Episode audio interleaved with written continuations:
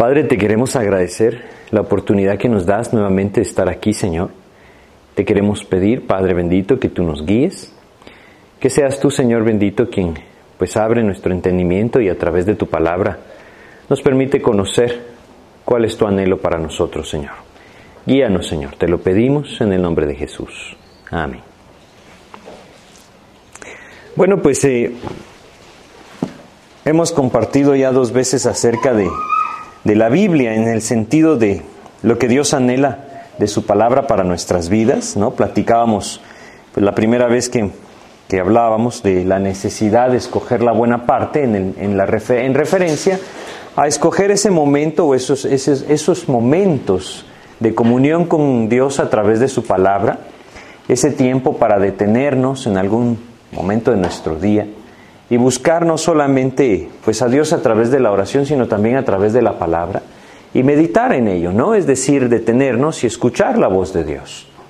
Y también hablábamos eh, después cómo no solamente basta con escuchar, sino permitir que realmente Dios impacte en nuestros corazones y que lleven entonces la palabra de Dios a ser algo vivo en nuestras vidas, ¿no? A no ser solamente oidores olvidadizos, sino que realmente permitirle a Cristo que ponga en práctica que ponga en obra su palabra en nuestras vidas. Y esto pienso yo que es algo que, que es sumamente importante en nuestros días, no podemos olvidarlo, esa necesidad de que realmente la palabra de Dios sea lo que moldea nuestras vidas, que permitamos a Cristo formarse en nosotros a través de la intimidad con su palabra. Eso es algo tan necesario y debemos entender que el camino para poderlo apropiar, pues es disponer nuestros corazones para la obediencia a Cristo.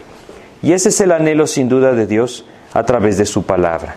Y hoy vamos a seguir hablando un poco más acerca de la Biblia, acerca de la palabra de Dios, cómo ésta puede obrar en nuestros corazones, cómo ésta, pues Dios nos dice claramente, puede transformar completamente una vida. Y pues el propósito, el anhelo es que realmente nuestro corazón se vuelva a la palabra de Dios, ¿no? Pues no solamente en el sentido de conocimiento de ella, sino principalmente tratarla o tomarla como un tesoro para nuestras vidas. Esto es lo que vamos a compartir hoy, la necesidad de atesorar la palabra de Dios en nuestro corazón, ¿no? Ahora esa palabra atesorar ya la he escuchado bastante, pero ¿qué significa?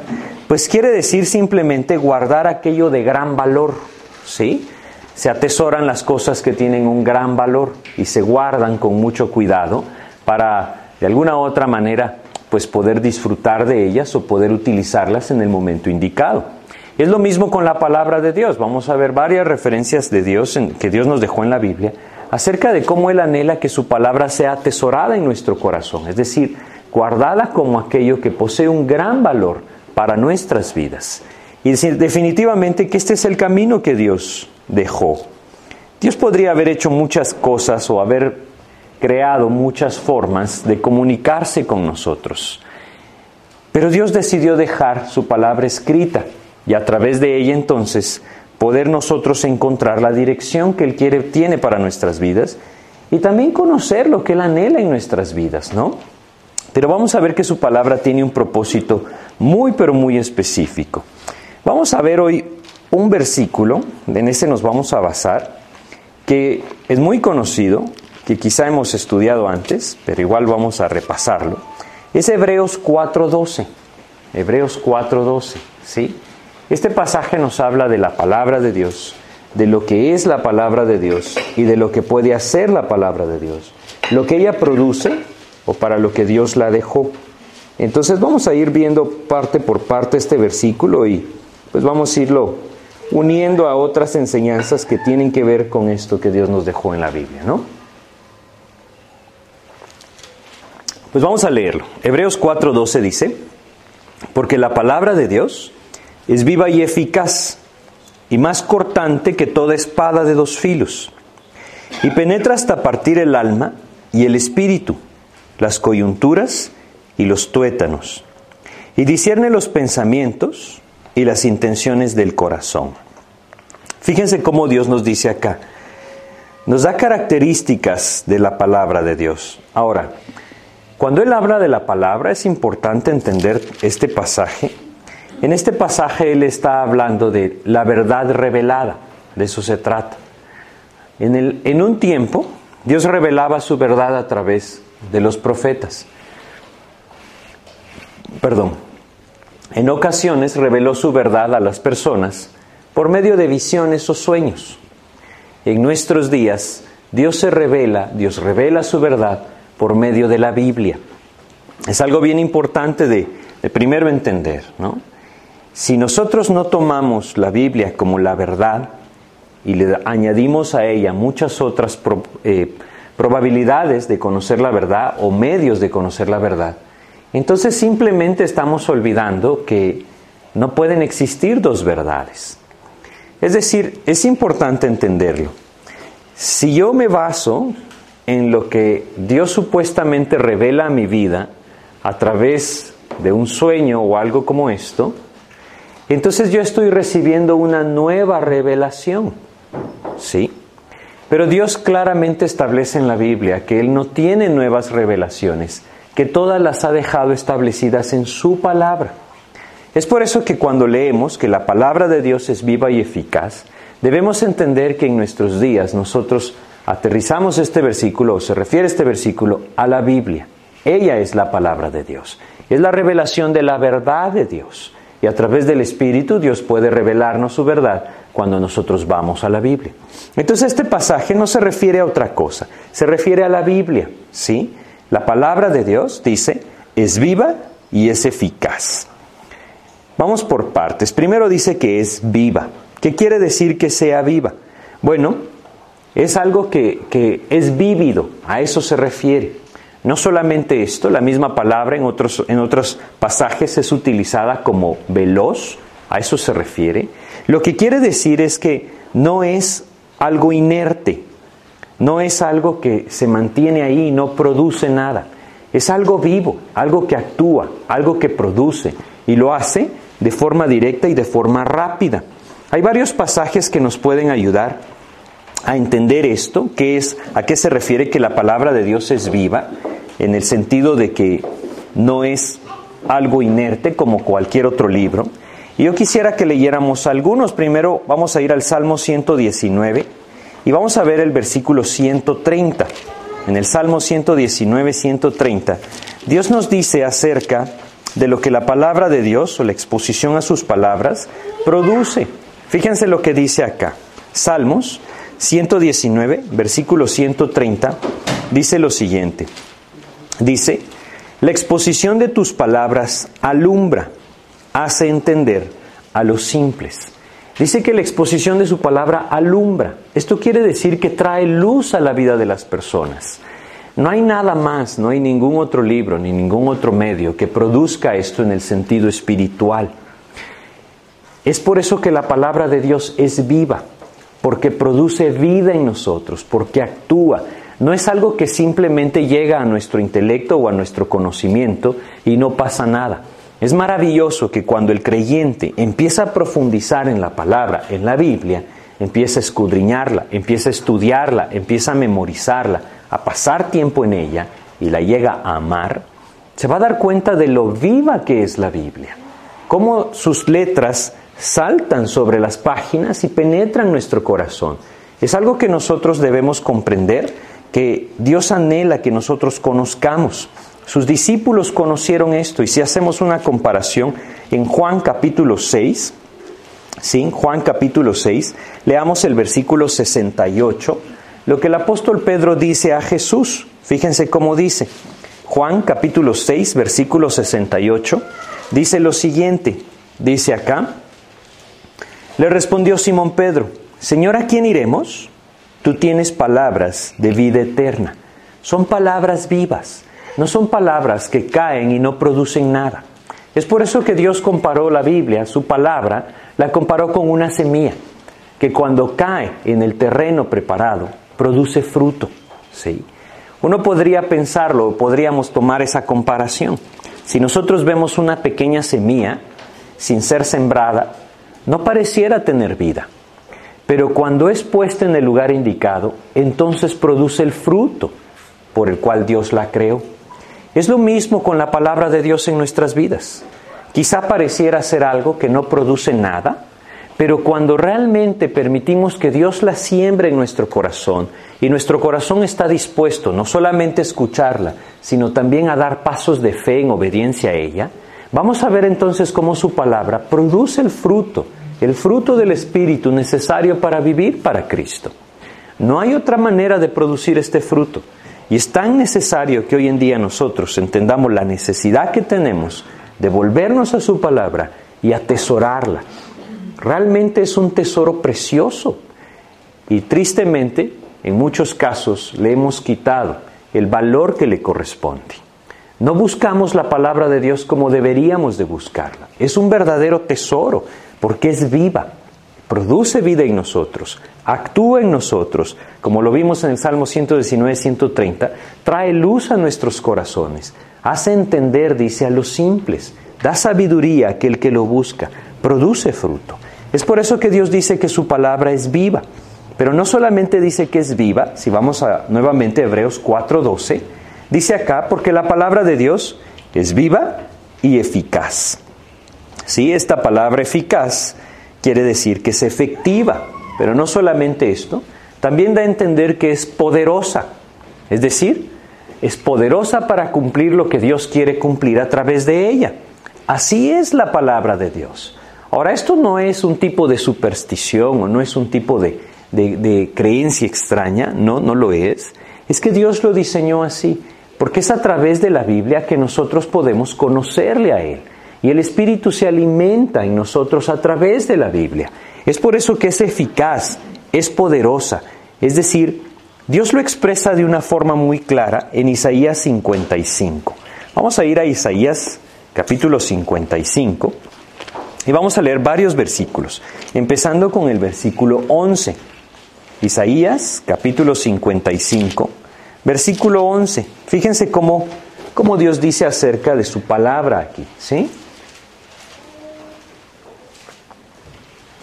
Dice, Isaías 55, 11 dice lo siguiente, Así será mi palabra que sale de mi boca. No volverá a mí vacía, sino que hará lo que yo quiero y será prosperada en aquello para que le envíe. Bueno, dice claramente, ¿no? Su palabra es poderosa, es eficaz, como él lo dice acá. Sale de su boca, y ya entendemos, ¿no? Claramente se refiere en nuestras en nuestras vidas a la Biblia y produce lo que Él quiere, no regresa vacía, no, no, no hay manera que no impacte. Y por eso es que se trata de, de un verdadero tesoro. Ahora, dice aquí claramente, será prosperada en aquello para que le envíe. Pero ahí debemos preguntarnos, ¿para qué la envió? ¿Para qué nos dejó Él entonces su palabra? ¿Para qué nosotros debemos o por qué debemos nosotros atesorar la palabra de Dios en nuestros corazones? ¿Qué es, ¿Cuál es el plan? ¿Qué es lo que Dios quiere producir o hacer a través de ella en nuestras vidas? ¿Para qué la envió? Bueno, este pasaje de Isaías 55 nos habla del perdón que Dios ofrece al más grande de los pecadores. Para eso envió su palabra. Ese es el propósito. Leamos el versículo 3 de Isaías 55 para darnos una idea. ¿Dónde se encuentra este versículo? Dice, Isaías 55, 3 dice, Inclinad vuestro oído y venid a mí, oíd y vivirá vuestra alma, y haré con vosotros pacto eterno, las misericordias firmes a David. Fíjense de qué está, de qué está hablando, de qué trata este pasaje. Claramente dice, inclinad vuestro oído y venid a mí. Este es el llamado de Dios y a través de su palabra Él produce esto en el corazón. Inclinar el oído es escucharle, venir a Él es dar ese paso de fe, viniendo a sus pies, conociéndole a través de la palabra.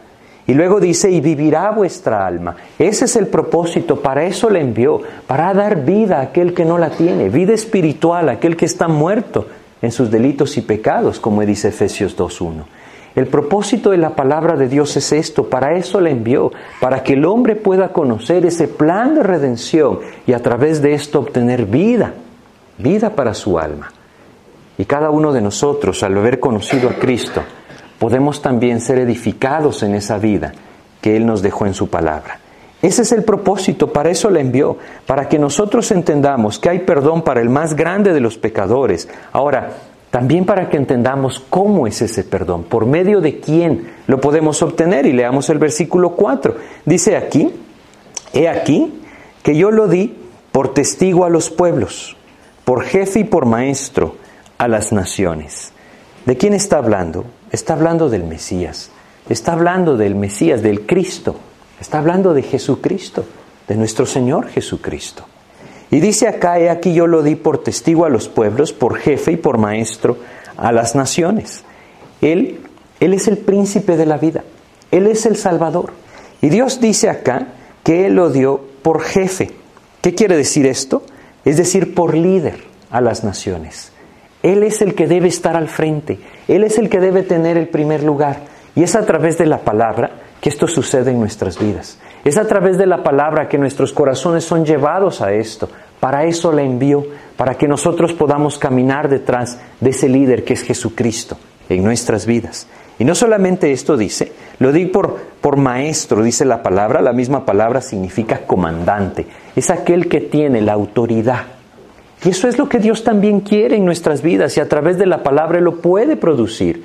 Solo cuando nosotros vamos a la palabra y como dice el versículo 3, oímos y venimos a Él, entonces veremos ese fruto en nuestras vidas de seguirle a Cristo como el líder que va delante de nosotros y someternos a su autoridad como el comandante que tiene la autoridad sobre nuestras vidas. La palabra produce esto. Es por eso que tristemente cuando nosotros somos negligentes en la palabra, perdemos de vista el seguir a Jesús. Nos vamos detrás de nuestros propios pensamientos, nuestros propios deseos o aún muchas veces nuestros propios caprichos. No nos damos cuenta que el propósito es que Él sea el pastor y yo como oveja siga sus pasos. Esto lo produce la palabra. Y si yo no estoy profundizando en la palabra, no voy a ver cómo se hace viva en mí. Y ese propósito por el cual Dios la dejó no vendrá a mi vida. Pero debemos entenderlo entonces. Será prosperada en aquello para que le envíe. Él envió para que todo hombre pueda conocer el perdón que Dios ofrece al más grande pecador por medio de aquel que Él diseñó, que Él determinó que fuera el Salvador, el Mesías, Jesucristo mismo. Y es maravilloso cómo esto realmente se produce. Vamos a ir a Hechos, capítulo 5 de Hechos, y vamos a ver acá en el versículo 31 de Hechos 5. Hechos 5:31. Fíjense cómo nos dice este versículo, en Hechos 5, versículo 31. Está hablando de Jesucristo. Dice, a este, está hablando de Jesucristo, Dios ha exaltado con su diestra, diestra por príncipe y salvador. Nuevamente, a este, a Jesucristo, Dios ha exaltado con su diestra por príncipe y salvador, para dar a Israel arrepentimiento y perdón de pecados. Para eso dejó su palabra, para que todo hombre pueda llegar a conocer quién realmente ha sido exaltado por Dios como príncipe. Es una palabra muy similar a la que vemos en Isaías 55:4, el líder, ¿sí? o el jefe, como dice nuestra versión. Él es el príncipe y él es el salvador. Dios lo ha exaltado para esto. Y quizá nosotros lo sabemos de forma intelectual o lo creemos de forma intelectual, pero cuando nosotros permitimos que la palabra de Dios empiece a ser atesorada en mi corazón y empezamos a escudriñarla y empezamos a meternos en ella y empezamos a amarla, Dios va a hacer esto vivo en nosotros. Ya no va a ser solo algo de forma que de forma intelectual entendemos. Va a ser algo que el Espíritu Santo produce en mi vida con tanta fuerza que efectivamente Él va a ser mi príncipe, que efectivamente le voy a ver a Él cada día sin olvidar que Él es mi Salvador. La palabra de Dios produce eso. Si el creyente no va a la palabra como Dios anhela que vayamos a su palabra, el fruto no se producirá. Y pueden pasar años de creyente, es decir, de haber conocido a Cristo, y podemos participar en tantas cosas de la iglesia o podemos involucrarnos en tantas actividades cristianas y, qué sé yo, tantas cosas que el creyente hace hoy, pero nunca verá a Cristo como ese verdadero príncipe a través del Espíritu. Solamente la palabra nos lleva a esto. Es por eso que Dios dice claramente, es viva, también es eficaz. Es viva y eficaz para llevarnos a los pies de Jesús, para revelarnos al príncipe y al Salvador, para traernos al Salvador y rendirnos ante Él. Ese es el propósito de la palabra de Dios. Y cuando Dios está diciendo, como lo leemos en Isaías 55, 11, que es, vamos a volverlo a leer, ¿sí? Isaías capítulo 55, versículo 11. Nuevamente veamos cómo compara Dios su palabra. Dice acá Isaías capítulo 55, 11 nuevamente, así será mi palabra que sale de mi boca. Dice, no volverá a mí vacía. Es algo que nosotros debemos entender. Dios es verdad. Él no está mintiendo acá. Cuando su palabra penetra el corazón del creyente, produce fruto, no vuelve vacía. ¿Sí? Ahora, yo quisiera que ligáramos esto a lo que hemos compartido antes. Es esa la gran necesidad que tenemos de escoger la buena parte, de detenernos, sentarnos a los pies de Jesús y oír su palabra. Porque es ella la que va a producir el fruto. Si realmente con esa disposición de corazón escuchamos su voz, no va a volver vacía. Es bien importante verlo sino que hará lo que yo quiero. ¿Qué quiere Él? Que conozcamos al Salvador, que le veamos como el príncipe, como el jefe, como el líder de nuestras vidas, como nuestro comandante, y que nos rindamos a Él. Eso es lo que Él anhela. Su palabra lo produce. Será prosperada en aquello para que le envíe. Ese es el plan que Dios tiene, que el hombre pueda encontrar en Cristo el verdadero gozo y paz de su vida al reconocerle como su Señor. Fíjense lo que dicen los versículos 12 y 13 de Isaías 55. Porque con alegría saldréis y con paz seréis vueltos. Los montes y los collados levantarán canción delante de vosotros, y todos los árboles del campo darán palmadas de aplauso. En lugar de la zarza crecerá ciprés, y en lugar de la ortiga crecerá arrayán, y será Jehová por nombre, por señal eterna, que nunca será raída. Este es un tremendo contraste y el Señor está usando este pasaje específicamente en el pueblo de Israel. Se han apartado, le han abandonado, han menospreciado su palabra y se han ido detrás de sus propios dioses. Y entonces Él trae el mensaje y les dice, oigan mi palabra, vengan a mí, a través del príncipe, a través del Salvador, yo puedo perdonar sus pecados. Si reciben mi palabra y produce aquello para que yo le envié, entonces con alegría saldréis y con paz seréis vueltos. Entonces en vez de zarza crecerá ciprés. Esto es una vida transformada, es una vida abundante, una vida no de desolación y de desierto, una vida de fruto y de gozo. Es completamente distinto. Todo esto viene a la vida del hombre cuando a través de la palabra de Dios conoce cada vez más profundamente al Señor Jesucristo. Para eso la dejó. Y es para eso que nosotros debemos apropiarla en nuestras vidas. Debemos ir a la palabra para encontrarnos con el Señor Jesucristo, para ver su rostro y gozarnos en su obra redentora, en su obra de salvación. Cuando nosotros vamos a la palabra, debemos observar algo. Debemos darnos cuenta que su anhelo, que su propósito es que mi propio corazón empiece a morir para que Cristo tome control. Cuán importante es esto, ¿no? Cuán importante es no ser oidores olvidadizos. Pero ya vamos a ir también viendo esto. Vamos a regresar a Hebreos 4:12. Es viva y eficaz para revelarnos a Cristo, para hacernos conocer los deleites que encontramos en el Señor, para poder ver el rostro de nuestro Salvador y rendirnos a Él. Es viva y eficaz para esto. Y realmente es lo único que lo puede hacer.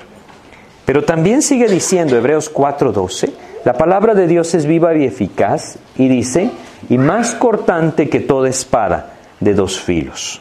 ¿Sí? Es más cortante que toda espada de dos filos. Bueno, esta arma era una de las más preciadas, ¿no? Porque era una de las más ágiles y más útiles en la batalla. Y es por eso que, sin duda, Dios está haciendo esta comparación en la época en la que Dios usó a estos hombres para escribir esto.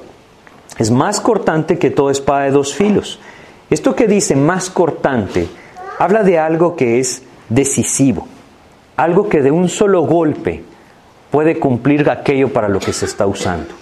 Así es la palabra de Dios. ¿Y qué quiere decir que sea más cortante que espada de dos filos?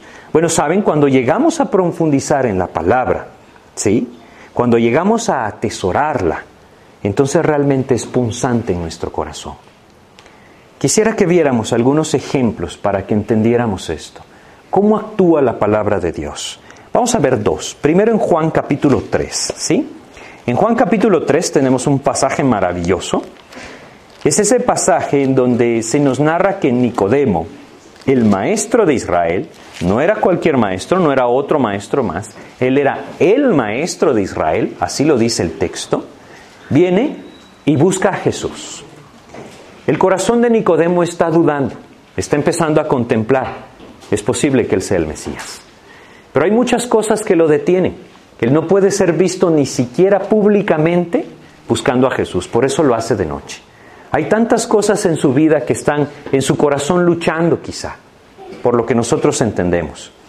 Y entonces él viene y empieza de una manera buscando de cierta forma, sutilmente, empezar una conversación con Jesús. Quisiera leérselos. Juan capítulo 3, versículo 2 dice, este vino a Jesús de noche y le dijo, Rabí, sabemos que has venido de Dios como maestro, porque nadie puede hacer estas señales que tú haces si no está Dios con él.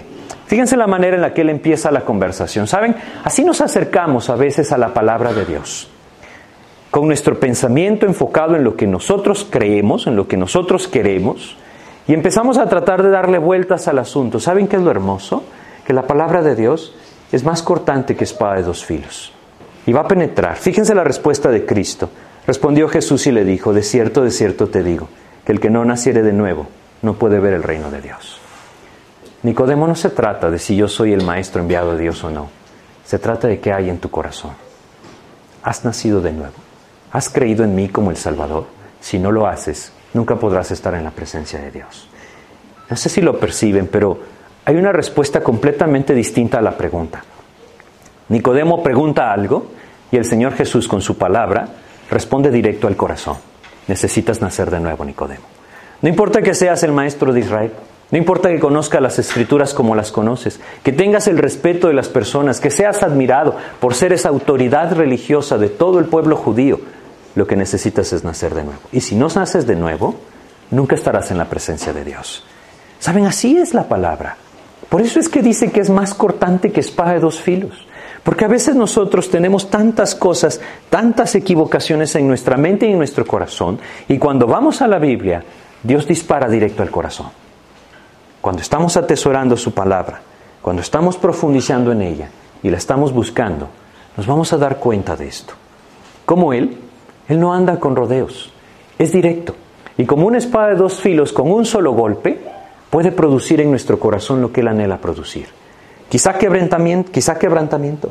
Como en este caso, enfrentarnos quizá con la falsedad de una vida religiosa.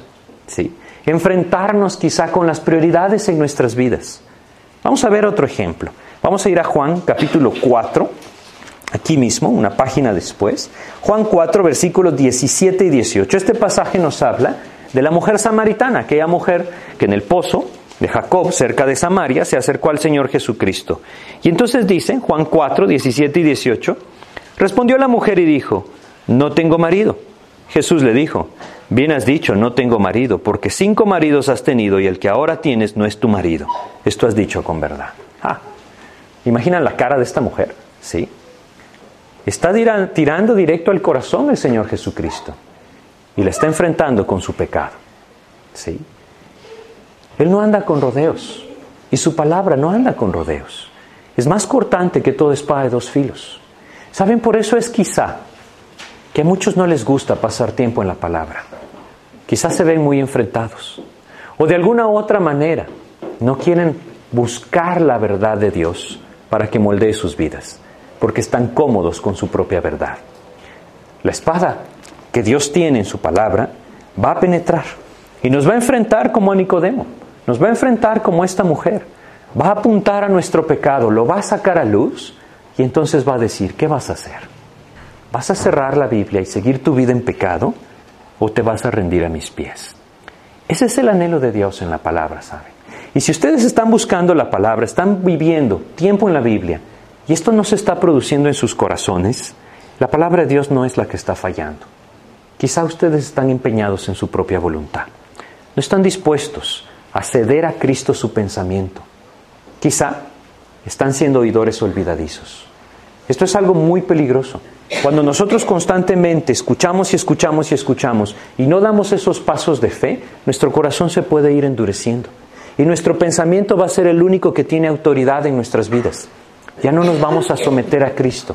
La palabra de Dios no falla. Es nuestro corazón el que se endurece por la falta de decisión de dar pasos de fe en obediencia. Abandonar mi vida, abandonar mi, mi, pensamiento, abandonar mis deseos, eso es lo que debo hacer para que Cristo entonces ponga los suyos. Y la palabra de Dios me va a guiar a esto. Para eso le envió. Ese, es su propósito. Así actúa en el corazón de aquel que atesora la palabra de Dios. Fíjense cómo, cómo, Dios le da otra descripción a Jeremías 23. Vamos a ir a Jeremías 23, versículo 29. Así es la Biblia, así es la palabra de Dios, como nos dice este pasaje de Jeremías, capítulo 23, versículo 29. Dice lo siguiente, Jeremías 23, 29. Dice acá, dice este versículo, Jeremías 23, versículo 29. ¿No es mi palabra como fuego, dice Jehová, y como martillo que quebranta la piedra? Hay algo tan importante de comprender aquí. Dios va a usar su palabra de esta manera, pero solo si nosotros perseveramos en ella, ¿no? Pongamos el, el ejemplo. Mi palabra es como fuego, dice Jehová. ¿Qué hace el fuego en aquellas cosas que tienen impurezas? Las purifica. Quita todas las impurezas y deja, deja solo lo precioso. Como martillo que quebranta la piedra. Muchos de nuestros corazones quizá están así de endurecidos como una piedra, empeñados en quienes nosotros somos y en nuestra propia voluntad. Necesitamos que su palabra empiece a dar martillazos en nuestro corazón. Pero debemos entender que hay que perseverar en ella para que el corazón sea profundamente quebrantado. Debemos perseverar en ella y perseverar hasta que veamos ese corazón quebrantado que se rinde a los pies de Jesús, porque para eso la envió para que veamos el rostro de Cristo y nos gocemos en su presencia, deleitándonos en el maravilloso Salvador que tenemos. Ese es el plan de Dios a través de su palabra. Su palabra es así, es como fuego, es como martillo que quebranta la piedra. Realmente, como dice en Romanos 1.16, vamos a ir a Romanos capítulo 1, versículo 16, realmente es así la palabra de Dios. Fíjense cómo dice acá, Romanos capítulo 1, versículo 16, nuevamente hablando de la palabra de Dios. Aquí la vamos a leer como el Evangelio, pero está haciendo referencia a lo mismo. La verdad revelada de Dios, esa es su palabra. Romanos 1.16, porque no me avergüenzo del Evangelio, porque es poder de Dios para salvación a todo aquel que cree, al judío primeramente y también al griego. Su palabra es así, su palabra es directa, es penetrante, es poder de Dios. Esa es la Biblia.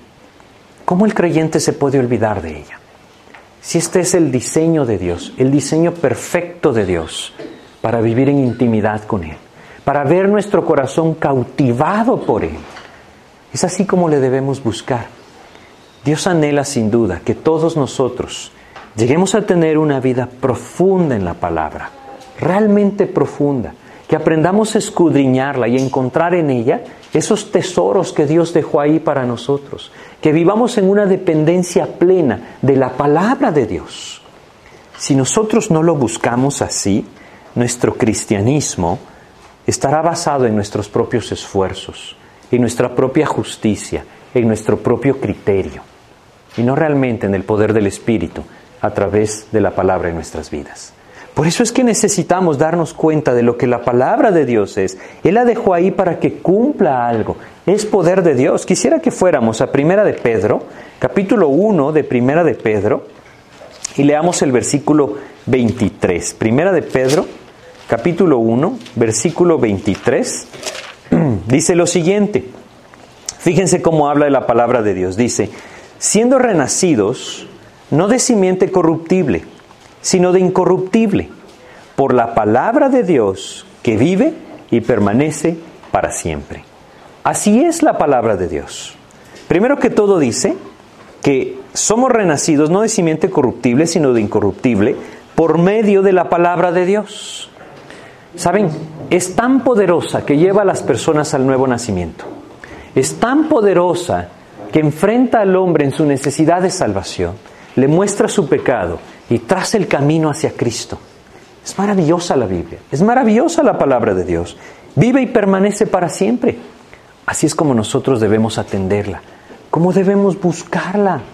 Es un tesoro verdadero. Debemos empezarlo a ver así en nuestro corazón y llenarnos de ella. ¿Sí? Es tan importante que veamos lo que Dios diseñó a través de ella. Ahora, no solamente esto, nos hará ver nuestra necesidad. El corazón duro no puede detener la obra de la palabra cuando ésta sigue llegando y llegando y llegando a su vida. ¿Sí? Y finalmente revelará a Jesucristo. Hay un ejemplo de lo que produce, y vamos a leerlo en Hechos, capítulo 2 de Hechos, versículo 37. Este pasaje nos habla de ese momento en el que Dios usa al apóstol Pedro para dar esa primera predicación.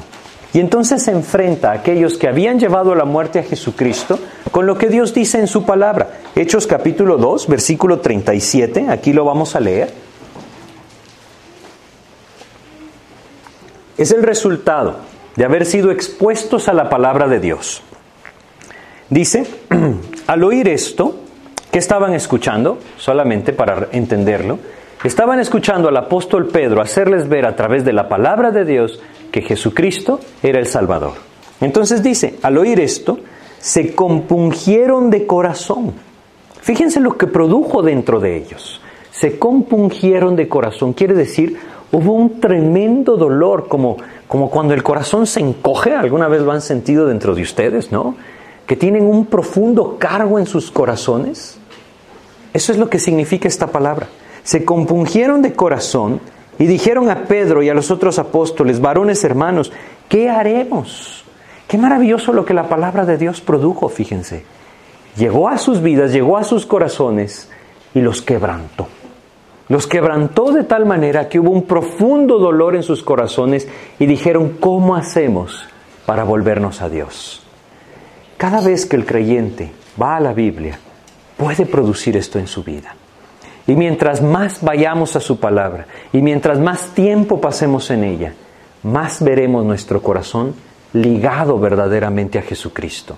más veremos ese anhelo, ese deseo puesto por el Espíritu Santo en nosotros de rendir nuestra voluntad a Él. Las cosas mundanas, seculares, realmente serán secundarias cuando a través de su palabra nuestro corazón se ponga en Cristo. Y para eso dejó su palabra. Para eso la envió. Él dice que es viva, Él dice que es eficaz, Él dice que es más cortante que toda espada de dos filos, Él dice que cumplirá aquello para lo que Él la envió.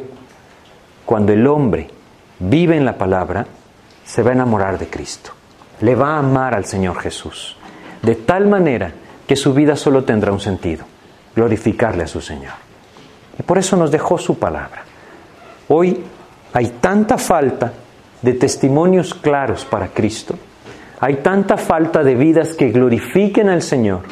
Hay tanta falta de corazones y pensamientos moldeados a la voluntad de Dios, precisamente porque hay tanta falta de la palabra de Dios, de la Biblia, en la vida del creyente. Y no podemos seguir igual. Dios anhela llevarnos realmente a agarrar la Biblia y permitir que produzca en nosotros para lo que la envió. Ese es su plan y ese es el anhelo de Dios sin duda. Debemos atesorarla, como les decía, tomarla como aquello de gran valor en nuestras vidas, que puede llevarnos entonces a vivir gozosos en Cristo. Vamos a regresar a Hebreos 4:12, porque dice algo más acerca de la palabra. No solamente es viva y eficaz para revelar a Cristo en nuestras vidas, no solo es más cortante que toda espada de dos filos, para enfrentarnos en nuestro pecado, en nuestra religiosidad o en nuestra infidelidad o indiferencia a Cristo, sino que también dice, sigue diciendo el versículo, Hebreos 4:12, y penetra hasta partir el alma y el espíritu, las coyunturas y los tuétanos, y discierne los pensamientos y las intenciones del corazón. Vamos a prestarle un poco de atención a lo que dice al final. Discierne los pensamientos y las intenciones del corazón. La palabra griega es críticos. ¿De dónde sacamos nuestra palabra? Crítica. ¿Sí? ¿En qué sentido? Juzga. Es decir, es lo que nos va a hacer ver qué cosas realmente pertenecen a Cristo y son producidas por Él. La palabra de Dios es el mejor crítico del creyente. Eso es lo que dice acá. Ahora, no para que critiquemos a otros, es para nuestro propio corazón. De eso se trata. Cuando la palabra de Dios penetra, y como leemos aquí, penetra hasta lo más profundo de nuestro ser, nos va a hacer ver, nos va a hacer ver qué cosas realmente están glorificando a Dios. O quizá estamos teniendo una doble intención. ¿En qué sentido? En egoísmo estamos buscando un beneficio. Quizá no nos interesa glorificar a Dios. Esto es algo que la palabra de Dios va a sacar a luz en nuestras vidas. Su palabra nos va a mostrar lo que realmente hay en nosotros. Vamos a ir a Efesios capítulo 5, versículo 13. Fíjense cómo nos dice acá Efesios capítulo 5, versículo 13. Dice lo siguiente. Esto es lo que la palabra de Dios hace y a esto se refiere, que discierne las intenciones y los pensamientos del corazón. Dice, Efesios 5:13, más todas las cosas, cuando son puestas en evidencia por la luz, son hechas manifiestas, porque la luz es lo que manifiesta todo. Así es la Biblia, así es la palabra de Dios. Cuando el creyente está buscando a Cristo en su palabra, es como que pusieran una gran luz, un gran reflector sobre su corazón, para que entonces pueda ver con claridad qué cosas glorifican a Dios y qué no realmente cuál es el propósito de aquello que estoy haciendo, el propósito de aquello que estoy buscando, ¿sí? Solamente una vida profunda en la palabra acaba con la hipocresía en el corazón del creyente. No hay otra cosa que acabe con esto. Solo profundidad en la palabra va a acabar con la hipocresía, porque va a manifestar las intenciones, va a manifestar cuán honestos son mis pensamientos en cuanto a Cristo. El único remedio para una vida religiosa es profundizar en la palabra de Dios. Hacerlo, como lo hemos estado platicando, con un, corazón dispuesto a oírla y un corazón dispuesto a obedecerla, a dar pasos de fe en ella, a permitir que toque mi vida y transforme mi corazón. Ese es el plan. Vamos a ir un pasaje en Jeremías capítulo 17 y vamos a leer acá los versículos 9 y 10. Jeremías capítulo 17, versículos 9 y 10, estamos hablando nuevamente de lo que la palabra de Dios produce en este sentido, ¿sí? Es discierne, dice, los pensamientos y las intenciones del corazón y debemos estar conscientes de algo. Dios conoce nuestros corazones. Es decir, la palabra de Dios no penetra en nosotros para que Dios sepa lo que hay. Él ya sabe lo que hay, pero nosotros no sabemos lo que hay. ¿sí? Dice Jeremías capítulo 17 versículos 9 y 10, empecemos con el 9, engañoso es el corazón más que todas las cosas y perverso. ¿Quién lo conocerá? Saben, a veces nosotros mismos no nos conocemos, porque vivimos así, buscando aparentemente glorificar a Dios, pero quizá estamos realmente buscando su bendición en las cosas materiales. Es algo muy común hoy en día, ¿no? Y no ese es el plan. Seguir a Cristo para que mi hogar mejore, ese sería también un doble propósito, o más bien un propósito equivocado. Yo no estoy diciendo que Dios no lo puede hacer, Él lo va a hacer si le buscamos, pero ese no es el propósito para seguirle a Cristo. Y esto es lo que la palabra de Dios discierne dentro de mí, me hace ver, juzga mis intenciones, juzga mis pensamientos y me hace ver en qué áreas mi corazón me está engañando, porque mi corazón es engañoso. Créanme, el de todos lo es. Por eso dice, engañoso es el corazón más que todas las cosas y perverso. ¿Quién los conocerá?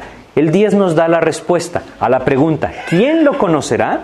Yo, Jehová, que escudriño la mente, que pruebo el corazón, para dar a cada uno según su camino, según el fruto de sus obras. Eso es lo que él dice. ¿Quién lo conocerá? Yo, Jehová, dice él. Yo lo conozco. Yo conozco la mente, yo escudriño el corazón, yo lo pruebo y le muestro a cada uno lo que hay dentro de él. Eso es lo que Él está diciendo, a través del fruto de nuestras obras. Ahora, nosotros podemos conocer cómo Dios nos conoce al ir a su palabra. Por eso es que la palabra de Dios es esa espada de dos filos que penetra hasta lo más profundo de nuestro ser y entonces nos ayuda a discernir, como dice acá, las intenciones y los pensamientos que hay en nuestro corazón. Es por esto que es tan necesaria. Es por esto que no podemos perder el tiempo en otras cosas en la vida en Cristo. ¿sí? Debemos ir a la Biblia, debemos escudriñarla, debemos estudiarla. Hay muchas otras cosas que quizá para nuestra carne son más agradables, pero la palabra de Dios es lo único que nos puede traer vida, vida verdadera en el Espíritu, una vida abundante es la única que puede revelar a Cristo, llevarnos a conocer profundamente el amor que el Señor tiene hacia nuestras vidas. Es la única que va a tocar nuestros corazones y quizás sin decir nada, rendirnos delante de Él. Solo la Biblia va a producir esto. Es por eso que es tan necesaria. El escucharla nos llevará a darnos cuenta de quién somos nosotros y quién es Dios. Es un impacto tremendo el que esto producirá en nuestras vidas, ¿sí? Quisiera que leyéramos un ejemplo, la vida de Job. El capítulo 42 de Job vamos a buscar. Si no están familiarizados con la vida de Job, Job era un hombre justo, Dios mismo lo dice. Era un hombre que buscaba a Dios, era un hombre temeroso de Dios, era un hombre que en su tiempo hacía los sacrificios que él anhelaba hacer delante de Dios, era un hombre que vivía bien para Dios. Sin embargo, Dios lo lleva a un conocimiento mucho más profundo de él a través de una, de, una serie de pruebas, Él quebranta el corazón. Y cuando el corazón está quebrantado, surge por ahí algo que Dios enfrenta. De alguna u otra manera, Dios ve la necesidad de manifestarse a Job. Y entonces un poco antes podemos leer en los capítulos anteriores, desde el 40, en el 42, podemos leer cómo Dios se manifiesta a Job y cómo Dios le habla directamente a Job. Esto lleva a Job a entender quién es él y quién es Dios. 42, vamos a leer del 1 al 6. Dice acá, respondió Job a Jehová y dijo, yo conozco que todo lo puedes y que no hay pensamiento que se esconda de ti. Fíjense lo que, lo que él empieza a entender. ¿sí? Primero dice, yo conozco o yo reconozco que todo lo puedes. Tú eres el Todopoderoso Señor. ¿Dónde conoció Job eso? A través de la palabra, ¿sí? A través de lo que Dios le dijo. Y que no hay pensamiento que se esconda de ti. Ahora conozco, Señor, que tú conoces hasta lo más profundo que hay dentro de mi corazón. No hay nada que se esconda de ti. ¿Dónde conoció Job eso? A través de escuchar la palabra de Dios, la revelación de Dios, para nosotros la Biblia. Nosotros no lo podremos llegar a conocer. Es decir, quisiera que lo entendiéramos. Intelectualmente yo podría decir, yo sé que todo lo puede Dios.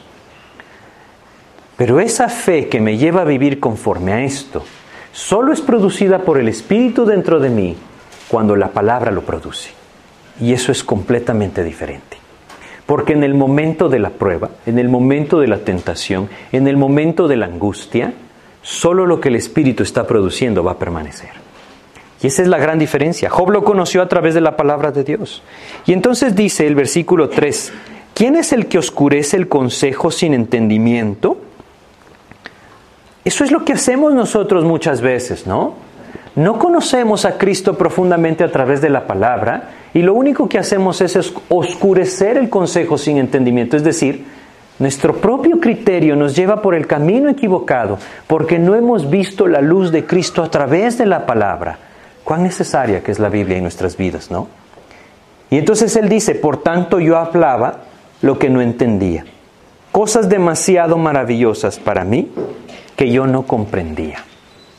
Eso es lo que vamos a ver cuando vayamos a la Biblia. Y entonces dice del 4 al 6, oye, te ruego y hablaré, te preguntaré y tú me enseñarás. De oídas te había oído, mas ahora mis ojos te ven. Por tanto me aborrezco y me arrepiento en polvo y ceniza. ¿Saben de qué habla esto? De un pleno conocimiento de Dios. De esto habla. Ahora que entiendo quién eres, ahora que conozco a través de tu palabra quién eres, no me queda otra, Señor, más que reconocer que yo no soy nadie. Y como Él dice, me aborrezco y me arrepiento en polvo y ceniza. Me humillo ante ti para que tú tomes control de mi vida. Eso es lo que Dios desea. Para eso envió su palabra. Si nosotros vamos a ella, podremos ver esto en nuestras vidas como una realidad.